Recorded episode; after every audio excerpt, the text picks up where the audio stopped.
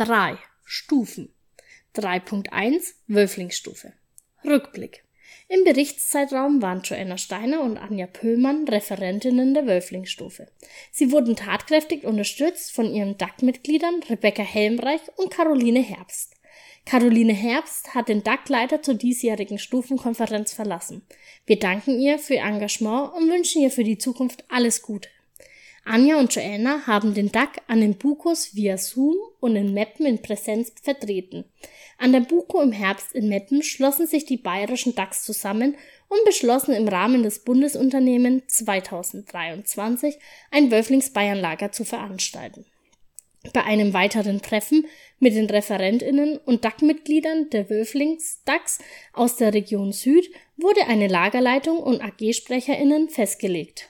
An der außerordentlichen BUKO im März 2021 wurde das Konzept für das Bundesunternehmen 2023 beschlossen.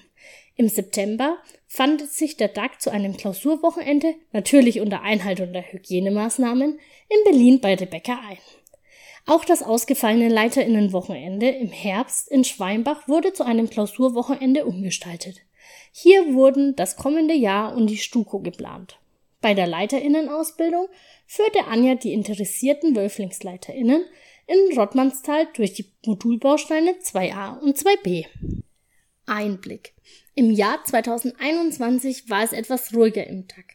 Das war der aktuellen Situation geschuldet. Leider konnten wir Pläne der Klausur 2020 nicht umsetzen. Trotzdem haben wir es uns nicht nehmen lassen, uns regelmäßig zu sehen.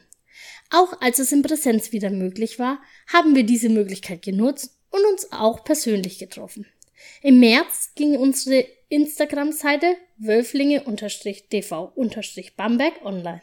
Hier findest du die neuesten orangenen Informationen. Unverändert im Blick haben wir doch die Übernahme der Weltherrschaft durch die orangene Macht. Ausblick.